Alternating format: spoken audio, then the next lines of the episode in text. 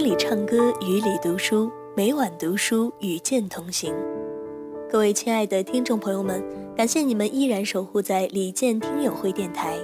今晚我们要与您分享的书籍是安妮宝贝的《蔷薇岛屿》。很多人爱过我们，我们离开他们，这是我们为之付出的代价，想来也是甘愿。没有人可以在生活里同时谋求自由和安全，那是不可能的。凌晨四点的时候，花园树林里的鸟群开始啸叫起来，清脆的声音此起彼伏。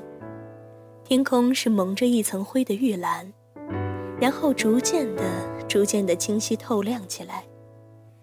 这样的时候，很像旅途中早起赶车，带着微微的睡意。听到身边的人声话语，似乎还在梦中，而新的一天的旅途已经在眼前展开。走到露台上，看着下面沉寂的花园，远处马路上有汽车的声音隐约地传过来。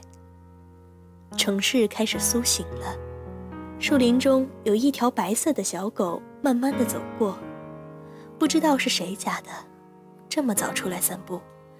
乖悄悄地走到我的身边，蹲在旁边。他也醒了。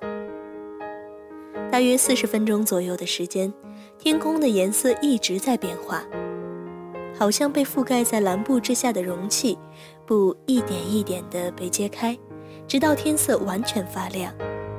而天际有一抹玫瑰红的天色，太阳还未出来。这会是又一个炎热明亮的夏日。天亮了，我也就该睡了。感谢听友们的收听，明天我们继续相约雨里读书，晚安。